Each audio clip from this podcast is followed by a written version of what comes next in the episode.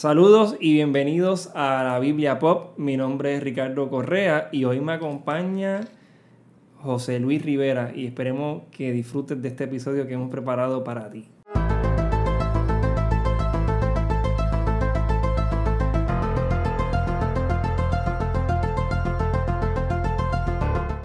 Bueno, pues saludos a todos que los que nos están escuchando y viendo, a todos nuestros videntes y nuestros oyentes. Así que como les dije, estoy con un invitado especial y es José Luis Rivera. José Luis es mi compadre, mi padrino de boda, mi amigo, mi confidente, consejero. ¿Qué, ¿Qué, más cosas? No sé. Es que son tantas. Son un par de años, ¿viste? No, Ricky, tú también para mí muchas cosas. Gracias por la invitación. Y vamos, vamos, vamos directo al grano, porque sabemos que el tiempo de ustedes es bien valioso. Así que hoy tenemos un tema súper interesante. Así que si saben que, o sabes quién es José Luis, o si no lo conoces, José Luis es pastor de educación cristiana en la iglesia de Pater Church en Arecibo, Puerto Rico, para si nos escuchas de otro lado. Y hoy vamos a hablar de la Biblia. Obviamente el podcast es la Biblia Pop, conversaciones honestas sobre la cultura y la Biblia, pero es demasiado evidente la influencia que tiene la Biblia en la cultura. Quizás ahora tú con tu pensamiento, ¿verdad? Quizás un poquito limitado, ajeno o, ¿verdad? Bien despegado de la historia, no, no sabrás exactamente de lo que te estoy diciendo, pero la Biblia ha sido una influencia trascendental en la historia de la humanidad en los últimos 2000 años, pero de una cosa bien fuerte.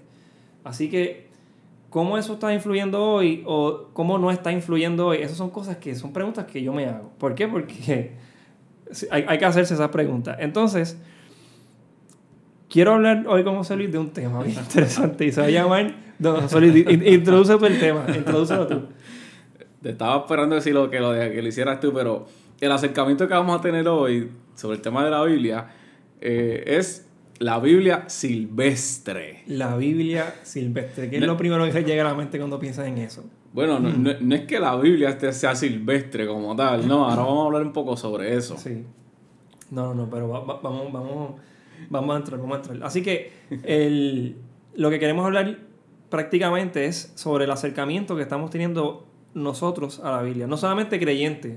Yo sé que quizás eh, los que nos están escuchando son creyentes o seguidores de la fe cristiana. Si no eres creyente o no eres cristiano y lees la Biblia para hacer una tesis o estudiarlo hacer otra cosa, es importante que sepamos qué tipo de acercamiento estamos teniendo y qué resultados estamos obteniendo de ese tipo de acercamiento. La Biblia es un compendio de libros hermoso. Tiene diferentes géneros literarios, tiene historias, tiene tragedias, tiene poemas, tiene poesía, tiene romance, tiene libros eróticos, tiene libros proféticos, apocalípticos, profecía, historia. Y si dices, ay, Ricky, que eres, eres decir, decir, esas cosas, pues tienes que leer más la Biblia y dejar de seguir construyendo opiniones ahí a, lo loco. Así que, José Luis, háblame del acercamiento que estamos teniendo a la Biblia hoy. Prejuicios, miedo, expectativas. Eh, ¿Cómo nos estamos acercando? ¿Y por qué la Biblia silvestre? Bueno, vamos, vamos, vamos del principio, vamos con calma con esto. Ricky, todos los días tú estás aprendiendo algo. Todos los días. Cuando tú te levantaste de tu cama, y no sé si esto te ha pasado, pero probablemente en algún momento te tropezaste con el, con el borde de la cama, con el pie de la cama, y allí adoraste o no sé.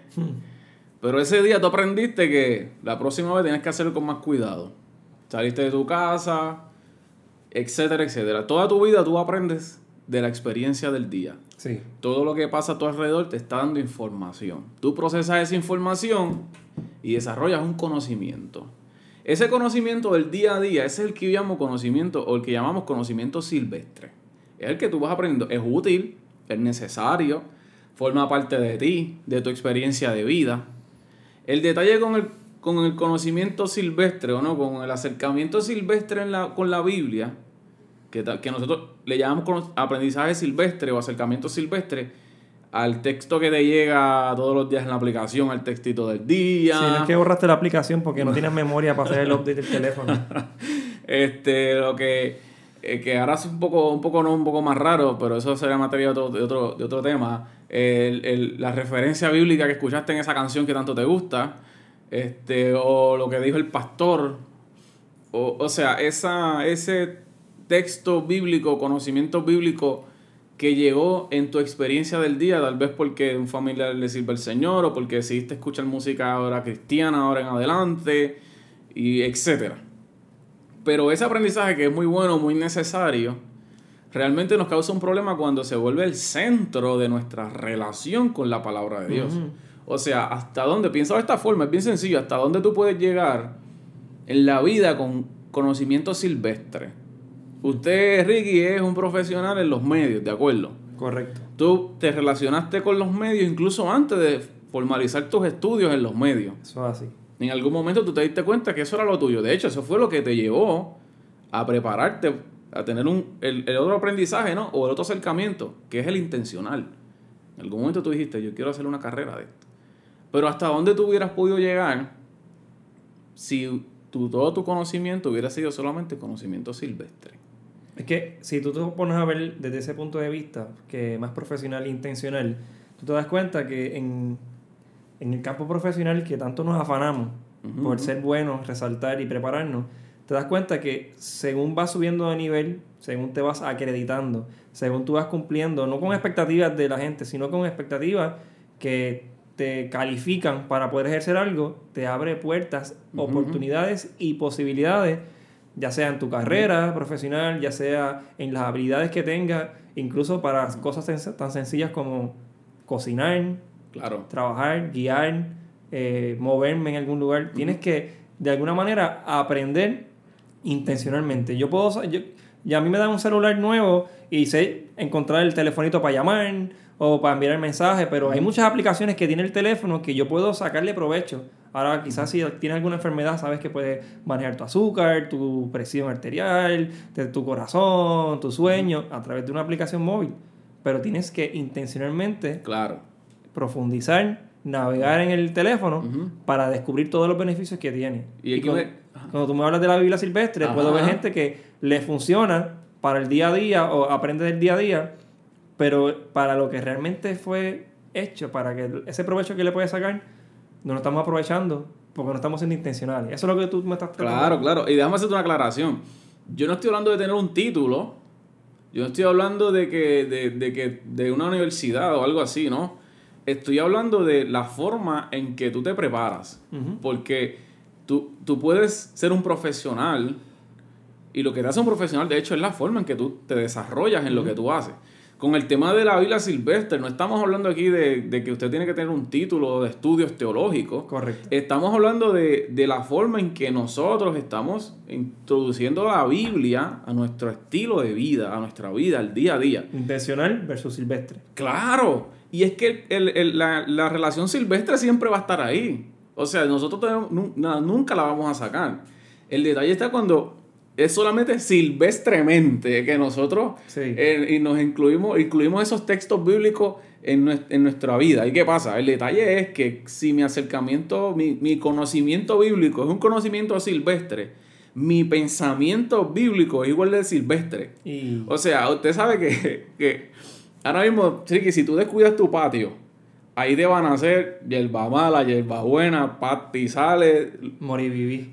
Incluso puede un día tú, eh, estas florecitas, ¿de dónde salieron? No, porque nace lo que sea. Sí, sí. Crece lo que sea.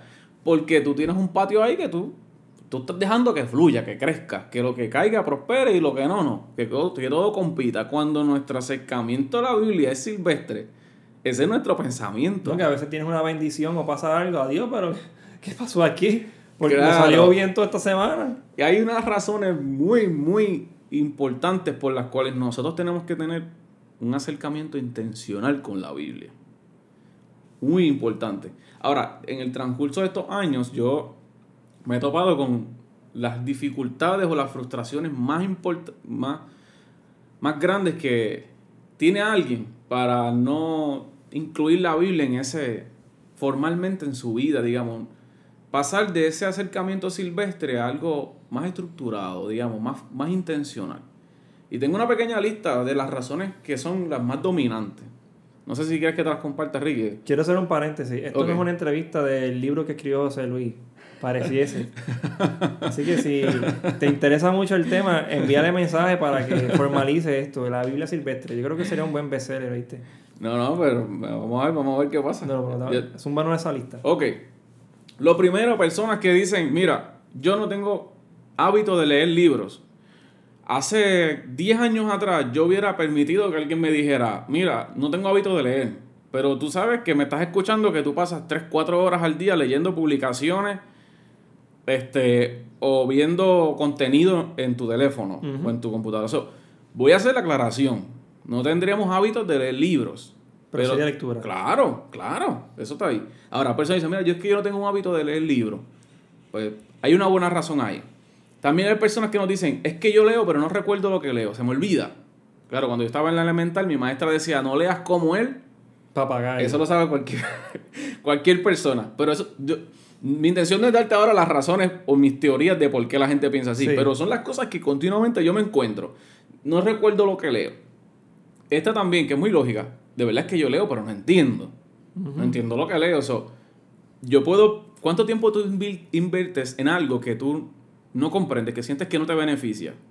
Yo creo que si estás en el primer amor, le vas a dar un mes, dos semanas, tres semanas. Si tienes una iglesia que te está, te está guiando mucho, pero realmente si tú no comprendes lo que está pasando, tú lo abandonas. Así que hay una buena razón para que la gente abandone el acercamiento a la Biblia si no la entiende. Y por último, de estas cuatro, porque realmente puedo decir muchas, pero de estas cuatro, la última, y no es que esta sea la menos importante, realmente las, cuatro están top, es que no sé por dónde empezar. Y yo recuerdo cuando yo era un poco más, más joven, que yo, yo a veces decía, bueno, leer la Biblia, y entonces venía y decía, Padre, háblame lo que tú me Eso lo hicimos todos en algún momento. si no lo hiciste, tienes que hacerlo. Señor, dime si esto es tuyo. Si, si, esa es, si esa es la que tú tienes para mí. Y, lo abriste y decía, restraya a los niños contra la pena. No, no, lo abriste y salió la, historia de Dalila con Sansón. Y tú dices, Señor, reprenda al diablo. Eso. Le pediste dirección a Dios, pero ya tú querías que Dios te dijera, eso es otro tema, Estamos jugando a la suerte ahí. Con sí, no, pero, pero la verdad es que pero, la Biblia es grande. Pero paréntesis, ha pasado y la gente ha sido bendecida también. Sí, claro, claro. No, queremos descartar el hecho de que eh, en momentos de crisis o momentos de, ¿verdad? Cuando la gente toca, toca a fondo y, y no tiene esperanza y de momento abre la Biblia y el texto que estaba era para esa persona en ese momento y... Sí, y, que esto no es una discusión de la posibilidad y el poder que tiene la palabra. Exacto. Esto es una discusión del acercamiento. Correcto. Esto sigue siendo un acercamiento silvestre, padre, ahora. Sí. Eso sigue siendo un acercamiento silvestre. Porque, y claro, el acercamiento silvestre tiene que estar ahí. Porque la palabra del poder es infinito. Pero bueno, imagínense que todas las decisiones de su vida usted las va a tomar tirando una moneda para arriba. Pues bueno. Entonces, tenemos cuatro razones que están ahí que también nos, nos están diciendo, cuando una persona dice, no tengo, no tengo lectura bíblica, no recuerdo lo que leo, no entiendo lo que leo, no sé por dónde empezar, esas son las señales más claras de que tiene un acercamiento silvestre a la Biblia. Esas una, son las señales inequívocas de este asunto. Voy a hacerte una historia, Ricky. José Luis, cuéntame esa historia que me mencionaste. Pues mira, Ricky, de esto es sencillo. Tal vez tú tuviste alguna vez, te pasó esto, un amigo, tu abuelita, tu abuelo, no sé que fuiste a su casa y sin que tú te dieras cuenta te puso un billete en el bolsillo. Y más adelante en el día o otro día te pusiste el pantalón, metiste la mano y ahí estaban los 5, 10 pesos o lo que sea. Bueno, que, o con lavando ropa. Y, eso es... Ok, y eso a todos nos ha pasado. Leer la Biblia intencionalmente hace que eso suceda desde este punto de vista la mayoría de la gente dice, necesito acordarme del texto del Salmo, de lo que decía lo que leí ayer. Y si no me acuerdo hoy, pues perdí el tiempo ayer. Así piensa mucha gente. Lo que no saben es que cuando tú lees la Biblia intencionalmente, tomas tiempo para leer la Biblia en tu casa, en tu cuarto, de la forma que sea, eso pasa. El Espíritu Santo te pone en el corazón, en la mente, lo, lo que tú debes, cómo debes pensar respecto de algo. De manera que cuando llegue el momento, un momento X en tu vida, tú no, vas a, tú no necesariamente vas a decir, en primera de aquello dice tal cosa. Eso no es necesario. Lo que es necesario es que tú pienses conforme a la voluntad de Dios. Y eso pasa porque el Espíritu Santo te puso su voluntad, la voluntad de Dios que se revela en la Biblia, te la puso en el corazón. Nosotros le ponemos a esto que si me tengo, tengo que citar la Biblia, eso es otro proceso, eso es para otro propósito. Tú no necesitas citarme la Biblia para pensar bíblicamente. Yo creo que hay una gran muralla ahí que hay que romper. Y yo y he trabajado en mi iglesia para romper eso. Ok, te quiero hacerte una pausa ahí. Adelante. Cuando nosotros, nosotros nos criamos en la iglesia, no en la misma iglesia, pero sí nos criamos en un contexto totalmente cristiano. Y se nos enseñaban y nos daban el ejemplo de Jesús en el desierto de que él decía, para vencer la tentación y para vencer en la vida, tienes, que, tienes que citarle la Biblia al diablo. Eso es lo que nos decían. Y a veces nos sentíamos indefensos, nos sentíamos vulnerables ante situaciones que vivíamos en el día a día porque no podíamos citar un texto bíblico que se relacionara a ese evento que yo estaba viviendo. Y me, incluyo. yo decía, mano, estoy en la escuela, estoy en un jangueo, estoy en un momento de dificultad.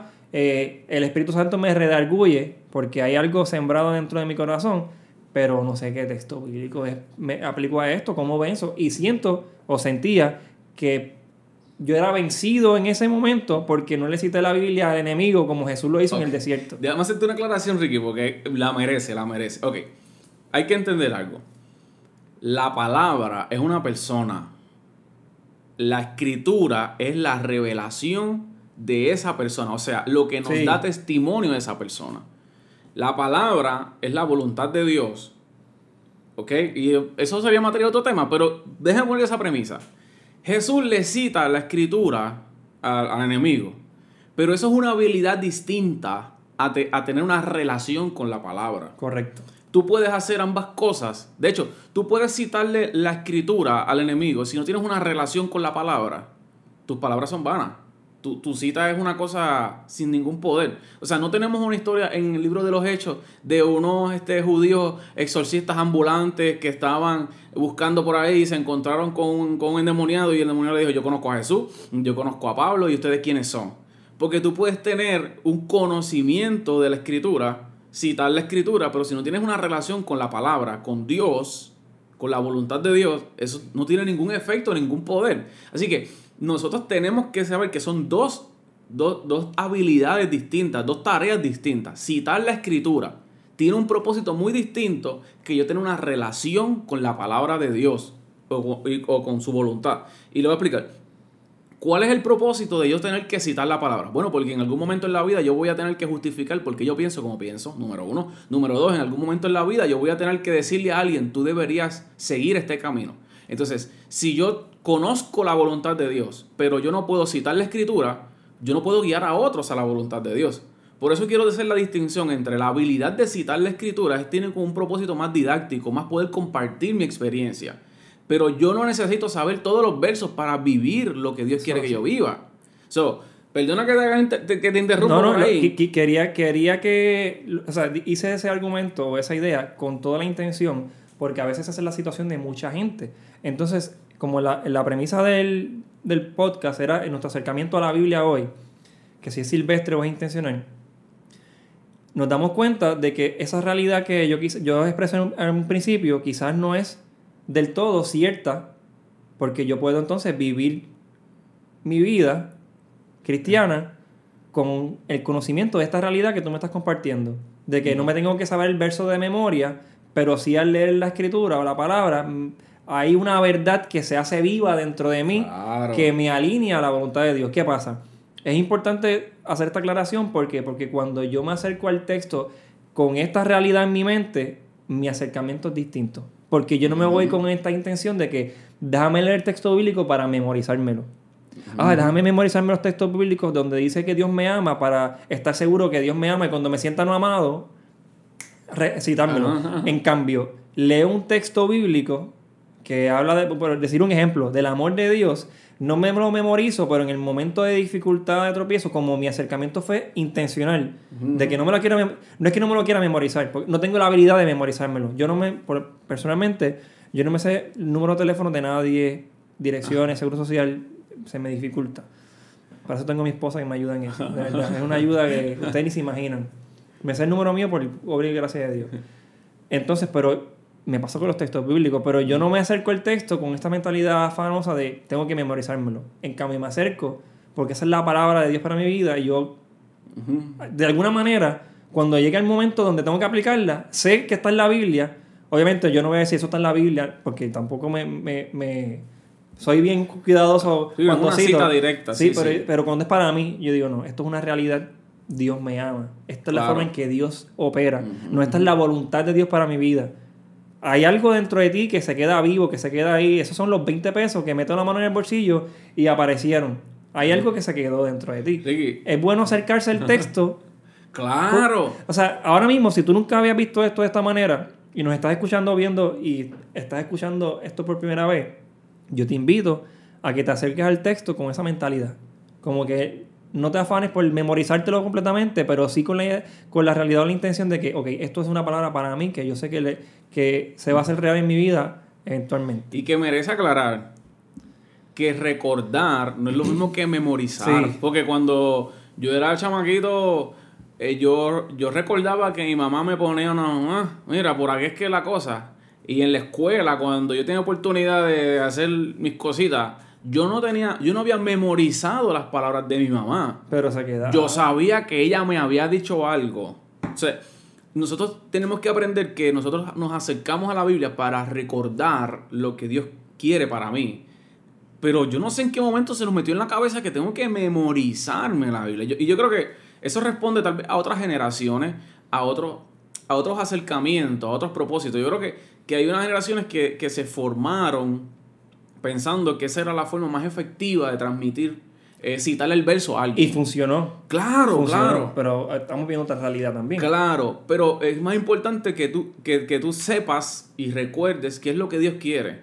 Y claro, como parte de tu crecimiento vas a tener que poder justificar de dónde viene eso. Ahí viene la parte de tu saber, citar la Biblia.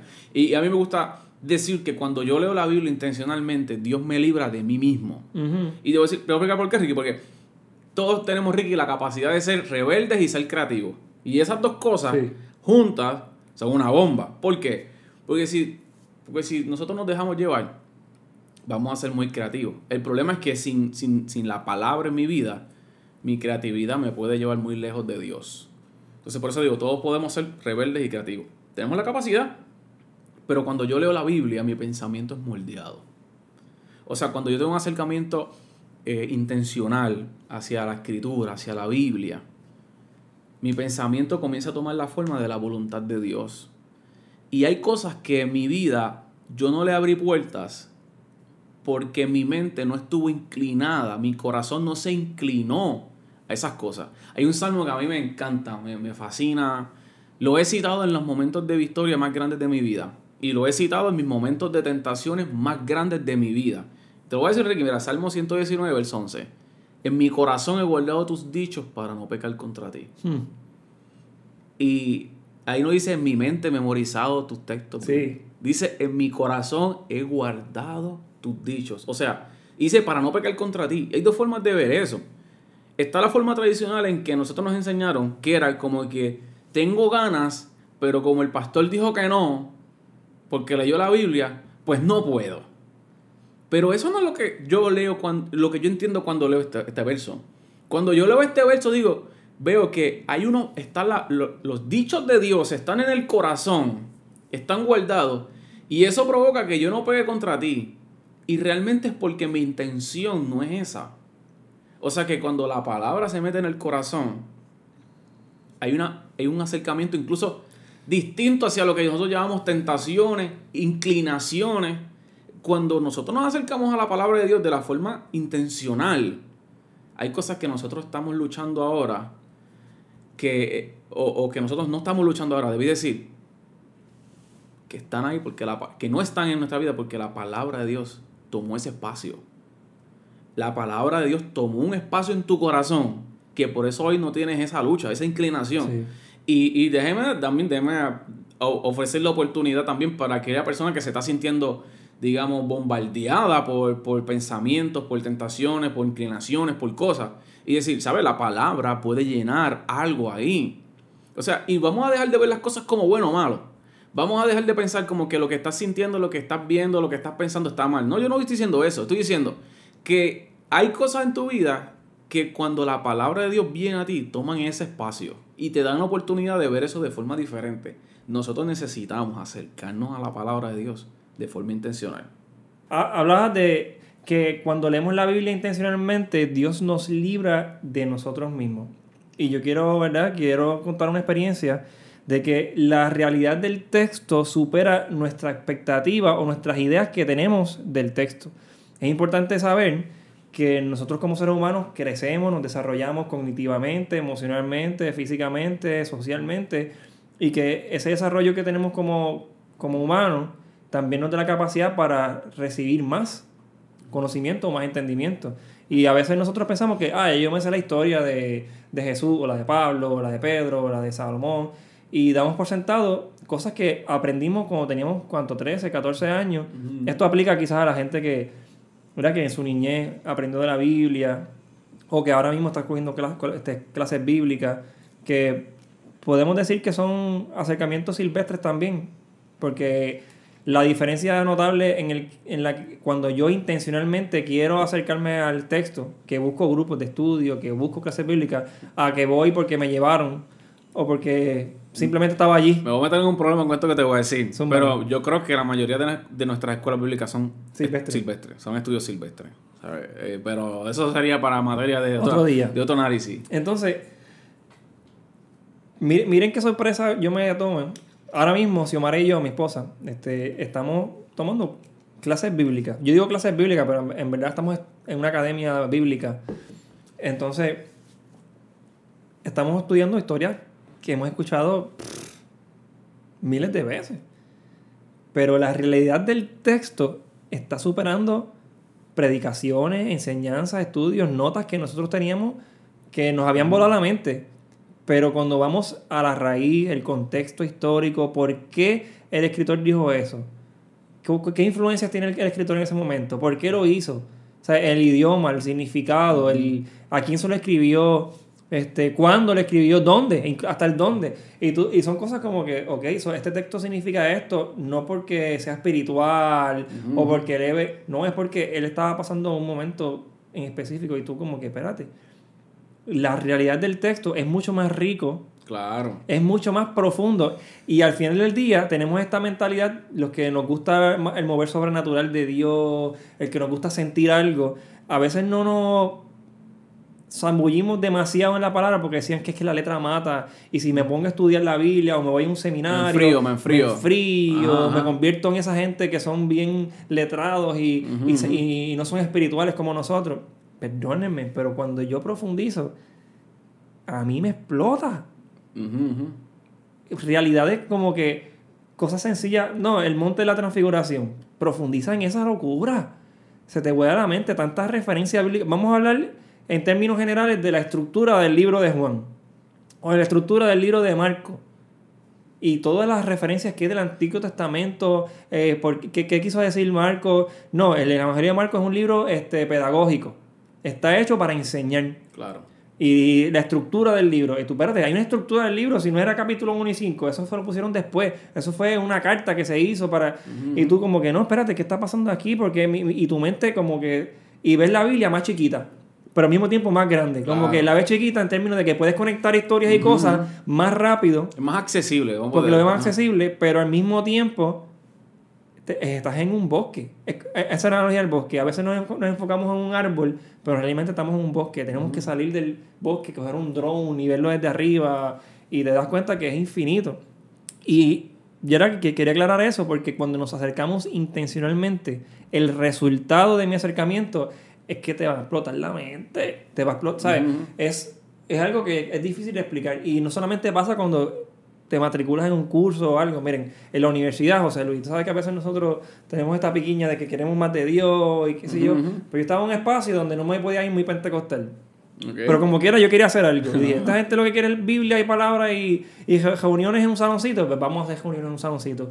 Yo cogí y empecé a preparar estudios bíblicos. En ese proceso, de hacer estudios inductivos con mis compañeros en la biblioteca, en una sala de estudio.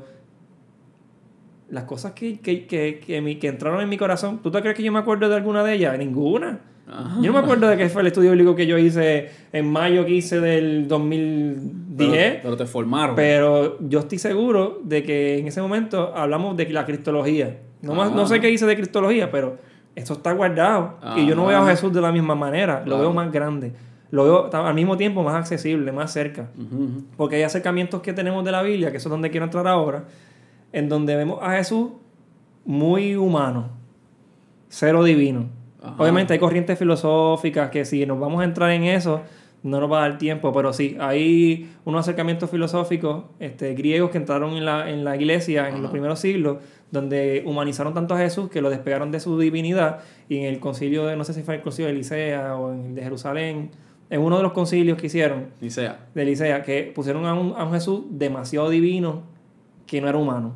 Ese se despegaba de la realidad. Obviamente, y en, y en ese acercamiento, hoy quizá no, el tema no es humano o divino, sino es Sí, sí. un Jesús de izquierda, un Jesús de derecha, un Jesús conservador, un Jesús liberal. No me preocupe, no me preocupe, no me provoques por ahí porque. Sí, pero, pero ahora mismo eso, esas discusiones ocurren. Ajá, ajá. Pero ¿qué pasa? En esos momentos dados, ellos estaban interpretando el texto por la realidad que estaban viviendo. No estaban dejando que el texto hablara. Era como que el texto se acercaba, le tapábamos la boca. Y, ok, yo sé que tú tienes algo que decirme, pero mira dónde estoy. Estoy en el palacio romano. Déjame yo hablar porque yo sé que al César y a, y a estos gobernantes les va a gustar lo que voy a decir.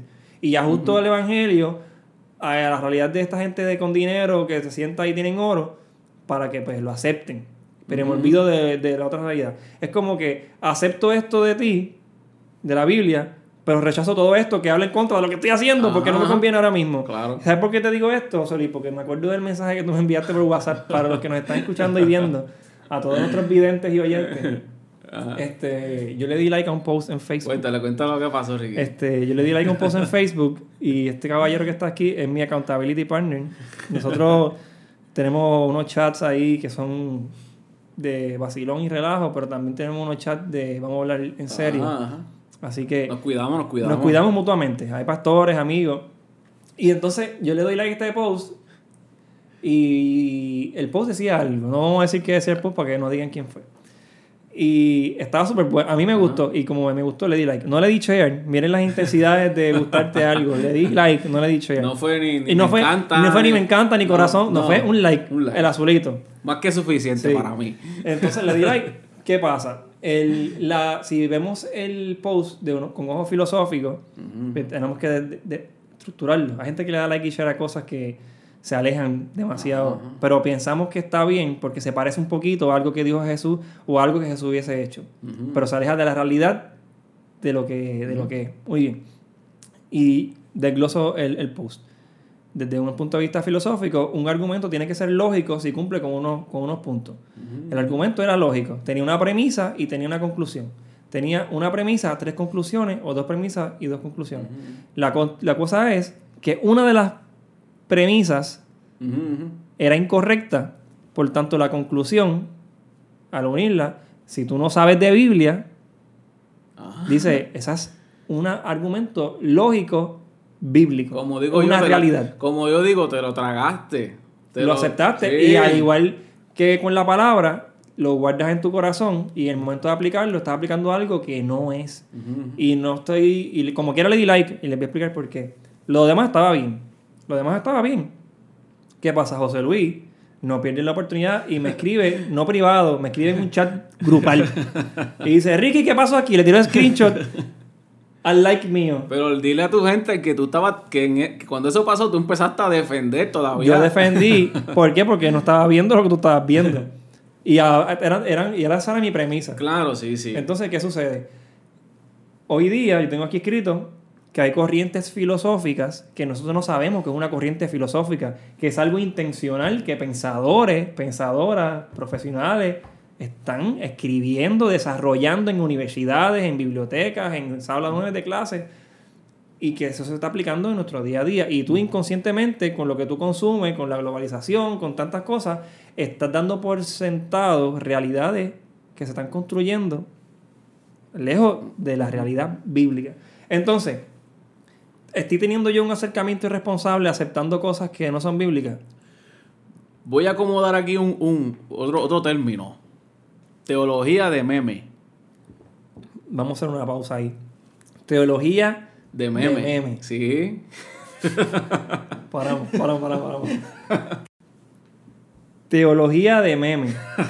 mira, mira, no, no. Yo, yo, ya, yo había mencionado, ¿verdad? De las corrientes filosóficas y del Jesús exaltado, el Jesús muy humano, o el Jesús liberal conservador. Y la, la realidad es que a veces nosotros abrazamos al Jesús conservador y nos vamos bien RT y nos olvidamos del Jesús que era que fue un poquito más radical y liberal en ciertos aspectos de nuestra vida. O a veces abrazamos a Jesús liberal, justicia social, vivir las mesas del templo, eh, con las minorías, pero me olvidas de Jesús conservador que dijo que guarda la ley y que ni una coma ni una tilde de esta ley se va a cambiar. ¿Sabes? Pero nos olvidamos que Jesús era ambas cosas. Jesús es un misterio que a veces se nos dificulta aceptar, pero si tú le dices que sí a Jesús, le estás diciendo que no a todo lo demás. Cuando tú te estabas en el altar con Grace y le dijiste que sí a Grace, le dijiste que no a todas las mujeres. A todas las posibilidades. A todas las posibilidades futuras. Cuando yo le dije que sí a Xiaomi, le dije que no a, a todas las mujeres que puedan aparecer en mi vida. Y así mismo es con Jesús. Y es complicado, pero al mismo tiempo es divertido porque nos damos cuenta de que eres mucho más de lo que nosotros podemos pensar. Él sobrepasa la filosofía, las ideas. Y nosotros tenemos un Jesús conservador liberal, un Jesús izquierda-derecha, un Jesús divino, humano, un Jesús que es ambas cosas al mismo tiempo no se contradice. Nosotros, y nosotros también lo vemos así, antes de hablar de la teología de meme, un poquito de eso, pero nosotros vemos a Jesús como una cosa y la otra, o en unas instancias a Jesús de una manera y en otras de otra, porque ya en realidad nosotros venimos influenciados por unas ideas. Exacto. Y al venir influenciados por esas ideas nos hace ver a Jesús en posiciones. Si nuestra influencia principal fuese solamente Jesús, no, no, no tuviéramos este conflicto. No había conflicto solamente veríamos la postura de Jesús y las posturas de... Pero bueno, eso, qué sé yo. Yo digo teología de meme, porque obviamente mm, parte de nuestra actividad social, pues tiene que ver con cómo de esa manera a veces chistosas también se comparten cosas que son reales. Ahora mismo se hace teología. Se comparten cosas que se puede hacer teología con memes, lo puedes hacer. Sí, se utilizan ¿no? diversas herramientas. Este a veces detrás de, una crítica o una burla hay un mensaje real ahí detrás, y, ¿no? y las comparaciones, etcétera.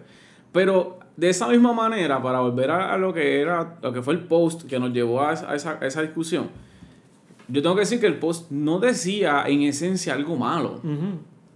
Pero como yo sé cómo están, cómo influencian estas cosas, cómo estas cosas eh, son tan fuertes ahora, yo me he propuesto encontrar esas sutilezas sutilezas donde dentro de un meme o un post hay algo que nos hace mucho sentido, y más si lo comparte un influencer, que suena muy real en nuestra realidad y suena muy, muy acorde con la Biblia, pero a veces hay una cosita bien sutil. Pero que es fuerte.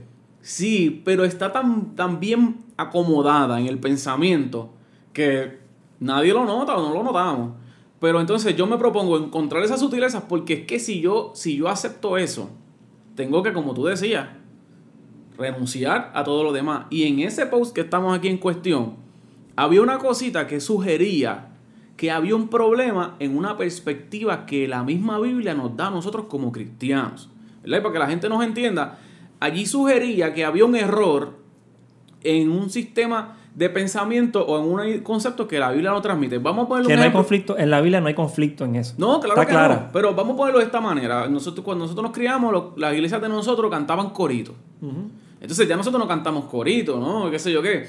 Pero supongamos que yo desarrollo un pensamiento que yo digo, ya nosotros no cantamos coritos porque nos gusta la música más suave, o nos gusta la música con más guitarra, la música más moderna pero ahí incluido le pongo que los que cantan coritos no, no son gente tan de Dios, vamos, pero lo logro acomodar. Y tú dices, es cierto, yo no canto coritos ya, y estamos usando un ejemplo que la gente no nos, no nos confunda, pero igual lo cantamos y nos toca cantar uno y tocarlo, ¿no? Que esto es un ejemplo tonto. Sí, sí. ¿Qué pasa? Si yo sugiero algo ahí, tú dices, contra, pero yo, yo no los canto. Yo, es verdad, yo toco ahora música moderna, ¿verdad? Ahora nosotros hacemos así. Esa es la realidad. Esa es la realidad. Pero es que la verdad es que lo que está sugiriendo sutilmente, no, no puedo alinearme con eso. Y claro, pues eh, eh, esas cosas están pasando. Y como esto nos influencia tanto, nosotros tenemos a veces eh, personas que su sistema de pensamiento hacia Dios ha sido construido totalmente por memes. Está construido por lo que dicen las redes sociales. Es una teología de memes. Entonces, hay que saber algo. El estudio intencional de la Biblia puede ser en dos direcciones. Yo puedo estudiar la Biblia intencionalmente para forzar un argumento mío o para descubrir lo que Dios dice. Entonces, ¿cómo nosotros con una, con con una teología de meme, con una, un acercamiento este, silvestre de la Biblia, nos vamos a enfrentar a una persona que tiene un estudio intencional bíblico, pero contrario. Pero contrario a la voluntad de Dios, de la misma Biblia.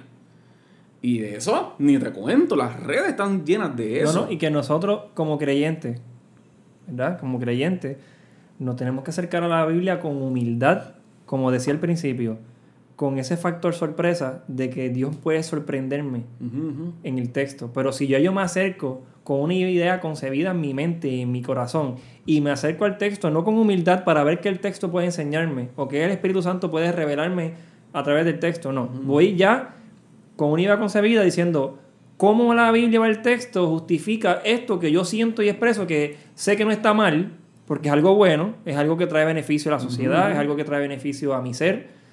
Decidiendo nosotros lo que es bueno y es malo, si algún parecido con el Edén y la decisión de independizarnos de Dios, No, es no, es coincidencia. Yo quiero que ustedes sepan que nuestro pecado original, que es esa independencia de Dios, esa rebeldía, se ve reflejado incluso en nuestro acercamiento a la Biblia. ¿Por qué razón? Porque estamos acercándonos para decir esto es bueno, me conviene, esto no es bueno, no me conviene, y utilizo la Biblia para justificar mis, eh, mis ideas. Entonces, lo que yo estoy construyendo es un Jesús a mi imagen y semejanza. Un Jesús que se parece más a mí. Y cuando yo empiezo a exaltar a ese Jesús, a adorar a ese Jesús, en el fondo a quien estoy adorando es a mí mismo. A quien estoy adorando son a las ideas que están en mi corazón y en mi mente. Que no se parece al Jesús que que está en la escritura, al Jesús que se me revela día a día, al Jesús que me dejó el Espíritu Santo que me va a guiar a toda verdad. Es como que si yo rechazo todas esas cosas bíblicas espirituales que están disponibles para mí, para hacerme entender, las estoy renunciando porque amo más mis ideas y lo que me hacen sentir que lo que la Biblia me puede sugerir o proponer. Todo el mundo ha visto el meme, lo tienes que haber visto, Ricky, del pescadito que está dentro de la pecera Religión. Y, y el pescadito que está fuerte dice, esto es religión y te ponen el pez en una pecerita bien pequeña sufriendo. Y esto es espiritualidad, así, el pez en un océano. Y ese, eso lo he compartido en los, chats de mi iglesia. Y, y ahí yo, yo, yo, yo, le tiro print screen y se lo envío al chat de los maestros y le digo, encuentra el error. Para ver, para ver qué me dicen los maestros de la, de la iglesia. Y para confrontarlos a ellos, claro, porque uno, sabe a quién, a quién le... Pero vamos, eso tiene sentido, porque la religión, la religiosidad te limita, y, pero una relación con Dios eso no acaba nunca. Y de momento tú dices, eso está chévere, pero ¿qué hay detrás de eso? Porque yo no conozco a nadie que busque espiritualidad que te diga, tienes que congregarte. Yo no busco, yo no conozco a nadie que busque esa espiritualidad libre, esa espiritualidad grande, verdadera dentro de sus ideas, que te diga, tú estás invirtiendo tiempo para para congregarte con tus hermanos, para crecer, para esto, para lo otro. No, pero tú sabes que esa misma Biblia que estás utilizando para esa espiritualidad libre dice que uno tiene que tomar tiempo para eso. Entonces, ¿cuál es la sutileza detrás de esas cositas que te van a llevar a aceptar cosas que te hagan sentido solamente? Que te van a llevar a, a permitir en tu vida o a tomar como que es lo correcto aquello que ya tú determinaste antemano. Y ojo que no sean tus propios deseos y tus tus propios anhelos lo que estén determinando qué es lo que quiere Dios en tu vida, ¿no? Ya, ya ahí tendríamos que hablar de otro tema. Peligro, José Luis. Peligros, no voy a decir de gente que he visto y conozco, peligros que yo he experimentado. Cuando tengo un acercamiento así a la Biblia, me escocoto y digo, Dios, de verdad. Y empiezo a echarle la culpa a Jesús, a Dios, porque eso era mi creencia, cuando en realidad fue una creencia que yo construí yo mismo. Ese era mi mi Jesús personal, que yo mismo creé. Hice un ídolo ahí de embuste que ni siquiera es ni bíblico. Y yo dependo de ese Dios o ese Jesús que yo mismo creé, que se parece más a mí que a Jesús de la Biblia. Y al final del día me falló. Dios no falla, Jesús no falla. Pero ese que es Jesús que yo construí me falló. Y digo, y con una rebeldía con Dios y la iglesia, pero la realidad es que esa teología que yo construí en mi vida Sí, porque estaba basado en tus expectativas. Era una Biblia silvestre. Estaba basado en tus expectativas, en lo que tú pensabas, en lo que tú creías. Eh, y, vamos, y si vamos a seguir hablando de la, teología de meme que nos presenta este Jesús, este. este líquido. Sí, sí, no. Vas a ver cómo lo puedo, cómo lo puedo expresar correctamente. Porque. Un Jesús líquido. Porque no, no, no es que está mal. Digamos, mira, vamos, vamos con, con este ejemplo sencillo. Tengo, tengo un ejemplo bíblico también que me llega a la mente. Dice que habían dos personas que construyeron casa, uno en la arena y uno en las rocas. Y vino las tormentas de las aguas y el que se mantuvo firme Claro. era el que estaba sobre la roca, que es, que es Cristo. Pero cuando estamos en la arena, que son partículas de roca, que son cosas pequeñas, yo veo como textos bíblicos de Sí, un lado sí, del sí. otro, que es- una teología líquida, no es sólida. O sea, yo co- construyo sobre un par de cositas que me gustaron. Y lo que tengo son diferentes partículas sosteniendo mi casa. Sí. En vez de sostenerla sobre Cristo, que es la roca. Claro. Viene el momento difícil, viene la tormenta, ¿y qué pasa? Fíjate, me llevó, Perdiste. me llevó el Y viento. dice la Biblia, fue grande su pérdida. Fue grande su pérdida. ¿Y, cómo- y hay pérdidas hoy día, ¿o no hay Pues, pérdidas? pues claro. me- el- el- el- um, cuando nosotros tenemos un acercamiento silvestre o esporádico a la Biblia, por utilizar otra palabra, nosotros corremos el riesgo de, hacer esto. Vamos, todo el mundo conoce la escena donde a Jesús le presentan una mujer este, sorprendida en adulterio, ¿de acuerdo? Y, ok. Y Jesús le dice a ella, este, ¿dónde están los que te juzgan? Yo no te juzgo, ¿de acuerdo? Pero no solamente le dice no te juzgo, le dice algo más. Le dice, vete y que no hagas. Vete y no peques más. ¿Por qué? Porque a mí no me gusta, porque yo soy un dictador, porque yo quiero que tú pienses como yo quiero que tú pienses. Le dice, vete y no peques más para que no te venga algo peor. Cuando nosotros no entendemos, no tenemos acercamiento a la palabra de Dios completo, nosotros nos quedamos con la primera parte, con el Jesús que no juzgaba. Es cierto que Jesús no juzgaba, pero le daba a las personas el conocimiento que necesitaban para cambiar sus vidas. Sí. Y déjame hacer una aclaración. El, vete no, el no peques más para que no te venga algo peor. No era que si ella volvía a hacer algo, Dios venía del cielo y le iba, le iba con un rayo y le iba... No era eso. Es que el pecado de ella misma acarreaba unas consecuencias. O sea, él la estaba librando de ella misma. Le estaba diciendo, no vuelvas a esto, porque esto mismo que tú estás haciendo te va a llevar de donde yo te salvé, de donde yo te rescaté. Y probablemente, en este contexto de la historia, en la próxima ocasión, Jesús no estaba ya allí. no iba a estar. Entonces, e- e- es el, riesgo o los beneficios, vamos a hablar de forma positiva, lo- los beneficios que tenemos de hacer un acercamiento, formar a la Biblia estructurado, analizándolo, para no cometer ese problema o ese, ese error de quedarnos con esa parte que sabemos que es la parte que levanta las emociones, que es la parte que gana más, que suena más acorde con lo que se, con lo que está pasando. Que es la que gana más likes y shares en las redes. Claro, es la que responde a nuestros intereses que estamos ahora. Realmente todo el mundo quiere ser cool. De verdad, no, no- no está bueno tener un Jesús que no es cool. Hay que presentarlo. José Luis, sin duda tenemos que presentar a ese Jesús. Que a veces no nos gusta, pero nos beneficia y nos conviene. Miren, lo que yo estoy haciendo con José Luis en este día no es algo extraño para nosotros. Eh, como ustedes saben, la Biblia Pop es un espacio donde tenemos conversaciones honestas de la Biblia y la cultura. Y esto es una conversación honesta. Y este tipo de conversaciones que yo tengo con mi amigo, con mi compadre José Luis, con mi hermano, son las cosas que me ayudan a mí a entender profundidades y misterios bíblicos que de otra manera se me iban a ser imposibles. ¿Quieren escuchar la realidad? Yo no leo todos los textos bíblicos todos los días. Mi, mi, sí o mi sí, sí es una, es, un- es un- una destroyer, ella es otra cosa. ella, ella se lee la Biblia completa, de principio a fin, de cada rato. Pero ella tiene un tipo la de... genealogía le, le dice. No, ella no, una, abusa- una abusadora. ella se une con, con su mamá María y se, Sacha, se, se come el mundo. Pero ella- esa es la forma de ella de poder entender. Claro. Aparte de que también hacemos estudios profundos e inductivos de la Biblia, que le damos permiso a la Biblia para que nos hable. Le decimos, sorpréndeme, enséñame algo que yo no sabía antes. Le damos permiso. En mi caso, pues yo soy distinto. Yo no, se me hace bien difícil, honestamente, leer la Biblia eh, verso por verso, verso por verso, verso por verso. Yo tengo que leer la Biblia a través de un plan bíblico, a través de la aplicación, que son muy buenos. Cogemos un tema y de ese tema ampliamos con la Biblia, o leo la Biblia, o leo un capítulo de la Biblia y profundizo en él, veo quién lo escribió, por qué, qué, qué estaba pasando ese personaje en ese momento dado, eh, y conozco el contexto histórico y me empiezo a sorprender, porque le da más valor al texto. El texto no está escrito ahí porque sí, no, lo escribieron porque estaban pasando esta situación. Habían estas personas a su alrededor. Esto eran las consecuencias de ellos decir esto. Y le da más profundidad y entonces yo comienzo a ver a los personajes bíblicos con unos ojos totalmente distintos. Comienzo a ver a Jesús con unos ojos más distintos. Comienzo a ver, como decía ahorita, a un Jesús mucho más exaltado, mucho más brutal. Sin duda Jesús es Dios, pero al mismo tiempo lo veo, está ahí accesible, es humano, mira lo que él sufrió, mira lo que él pensó, mira lo que pasó por su mente.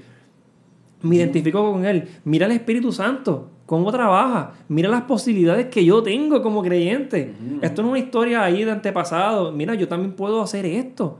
Esto está disponible y accesible para mí. Mira la invitación que Jesús me hace.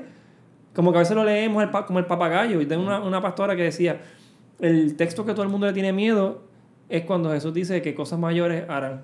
O que las cosas que yo he hecho ustedes también las harán. Le tenemos miedo porque decimos, ¿seré yo capaz de hacer lo que hizo Jesús? No, que Jesús es Dios. Y ella decía que tiene una lista con bullets de todas las cosas que Jesús hizo en la Biblia. Y él le puso un cuadrito. Y él le hace un checkmark a todas las que ya ha hecho. Dice, me faltan dos. Resucitar un muerto de más de cuatro días, porque de uno o dos días sí ya, calientito así lo he, orado y se han levantado. Pero de más de cuatro días me falta uno, me falta de ese. Como que tú dices, contra, wow. A la realidad es que la Biblia es, tan, es tanto que es difícil. Así que, José Luis, vamos a aterrizar esta avión. La Biblia silvestre. Estamos hablando de que hay diferentes tipos de acercamiento a la Biblia. Claro. Pero siempre tenemos que acercarnos con humildad, claro. dejando que ella nos hable. Porque siempre tiene algo que decirnos. ¿Quieres decir algo al respecto? Sí, eh, primero, nosotros tenemos que aprender a convivir con la Biblia como es. Me explico. ¿Tú has tenido amistades, Ricky, o proyectos o trabajos que hay cosas que tú no entiendes en, ese, en, por qué se hacen las cosas como se hacen? Normal. Tú has tenido amistades, relaciones con personas que tienen cosas que a ti no te gustan, que tú personalmente no te gustan. Sin embargo, has sostenido esas relaciones, has sostenido esas amistades. Y en el camino te has dado cuenta que lo que antes tú veías como un problema, ahora no. Nosotros tenemos que aceptar que en la Biblia hay cosas que no vamos a entender. Número uno. Porque si queremos aprender a convivir con ella, eso es lo primero. ¿Hay cosas? ¿Voy a entenderlo todo? No. Claro, ¿qué hago con eso? Es otra cosa. Segundo, ¿voy a encontrar cosas ahí que a mí no me gustan? Mira, sí, hay que aceptarlo. Y más ahora en estos tiempos que tenemos tantas posibilidades de tantas ideas. Y eso sin contar cuando nos atrevemos a interpretar textos bíblicos en esa condición en la que nos acercamos a la Biblia. Pero eso es otro tema, eso es tema de interpretación. Pero, exacto, exacto. Pero así tal cual. Yo tengo que hacer, tengo que aprender a convivir con ella. No voy a entenderlo todo. No voy a. No todo me va a gustar. Cuando yo puedo superar eso, entonces ahora yo estoy preparado para que la Biblia me influencie.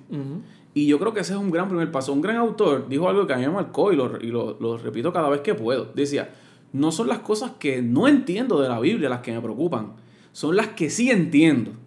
Y eso parece una frase muy sencilla, pero piénsalo. Sabemos mucho sobre muy poco. ¿Cuántas cosas yo no entiendo de la Biblia? Un montón. Pero ¿cuánto te están influenciando las que sí entendiste? O las que tú... Las que, Dios sabe, Dios sabe, Dios sabe. Nosotros también sabemos. A veces hacemos que no entendemos, ¿no? Pero vale mucho más entender eso un, poco y preocuparme por lo que entiendo.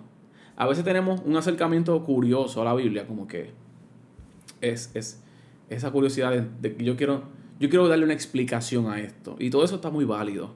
Pero nosotros tenemos que, que acercarnos a la Biblia para que la Biblia forme en nosotros la, el, el pensar en la voluntad de Dios. No en pensar si esto es o no es la voluntad de Dios. Eso, eso es el discernir. Lo que estoy hablando es como que, que, mi, que la forma en que yo piense esté de acuerdo con la voluntad de Dios. No hay forma que eso pase si no está la Biblia en nosotros. Yo puedo ir a un culto, escuchar a un predicador que dijo algo que a mí me influenció, que me tocó. Pero la única forma que yo sostengo eso, que movió mis emociones, que movió mi, mi forma de pensar, es cuando eso se asienta ¿Y cómo se asienta? ¿Y dónde se asienta? En la Biblia. En la palabra de Dios. No. Hay mucho que decir sobre este tema. Y quiero cerrar con esto. Nosotros aprendemos todos de formas diferentes. ¿Habrá alguien hoy que diga, no tengo una herramienta para acercarme formalmente a la Biblia? Es que es bien difícil pensar eso. No le gustan los libros, pero me gusta escuchar, me gusta ver, um, me gusta ver los videos, me gusta. Hay muchas formas de hacer acercamientos intencionales en la Biblia. Yo le siempre recomiendo a las personas, haga un acercamiento a la Biblia temático. Temático. No abra la Biblia a ver quién engendró a fulano. Si usted, quiere si usted no sabe cómo comenzar un, un estudio bíblico personal, intencional, hágalo temático. ¿Cómo que temático? Pues yo quiero, yo quiero saber qué dice la Biblia sobre este tema que esto es lo que me preocupa hoy. Y usted, mire, usted, usted use, use, use Google y escriba la palabra y escriba versos bíblicos. Y usted está haciendo un acercamiento intencional a la Biblia, pero sabe hacia lo que va. Eso no es menos válido que leer la Biblia de, de, Génesis y Apocalipsis. Eso no es menos válido. De lo que estamos hablando aquí hoy es que necesitamos separar tiempo para hacer ese tipo de acercamiento, Ricky. Es necesario. Claro. Hay que ser intencional. Intencional. Hay gente que está siendo intencional para dejar, para traerte la duda de lo que tú estás creyendo hoy. Sí. O sea, en ese contexto, con, con, con teología de meme y con ideas silvestres, tú puedes vivir con ellas, pero hasta qué punto... Y, y la persona que está en el medio, que todavía no sabes quiénes se están desarrollando, quién tiene esa duda teológica, ¿quiénes van a responder? ¿A quién va a seguir? ¿Quién le va a contestar sus preguntas? Yo le digo a las personas en la iglesia, mire, no todo el mundo en la iglesia tiene ese llamado a defender la fe con capa y espada. No todo el mundo en la iglesia tiene el llamado, y, voy a aclarar lo que estoy tratando de decir, tiene el llamado de convertirse en, una, un defensor de, de, los textos bíblicos. Todo el mundo como cristiano tiene una responsabilidad personal de defender lo que cree. Pero no todo el mundo tiene que ser el campeón, el paladín de los textos bíblicos. Si ese no eres tú, Dios va a poner a alguien que tú puedas seguir, pero tú necesitas tu parte. Tú necesitas formar lo tuyo. Y Ricky, este, ¿qué te puedo decir? Creo que hay, hay unas muy buenas oportunidades, porque a la misma medida que se están rompiendo ideas tradicionales donde ya no vemos tanta gente cargando estos libros grandes para la Biblia, ¿no? Y ya creo que cada ninguno anda con una con el libro en forma la Biblia en forma de libro para la iglesia y esos modelos tradicionales se pueden romper si usted no carga con el libro, eso se puede romper. Lo que no se puede romper es mi relación con la palabra de Dios, con la Biblia. El método, el modelo que yo escoja, escógelo. Pero tengo una relación con ella. Porque realmente lo vas a necesitar. Wow. Honestamente, gracias por compartir con nosotros este tiempo. Si nos dejan, podemos hablar mucho más. Yo tengo un montón de preguntas eh, controversiales que pudiésemos hablar acerca de la Biblia y nuestro acercamiento. Pero quizás será para otro momento, así que le agradezco mucho su tiempo por conectarse y escuchar este podcast, La Biblia Pop. Así que José Luis, muchas gracias. Espero que se vuelva a repetir en, el, futuro. Y las sugerencias que quieran comentarnos eh, son bienvenidos. Así que muchas gracias y se acabó el episodio de hoy. La Biblia silvestre. Gracias, Ricky. Así que nos vemos en la próxima. Los amamos mucho. Bye.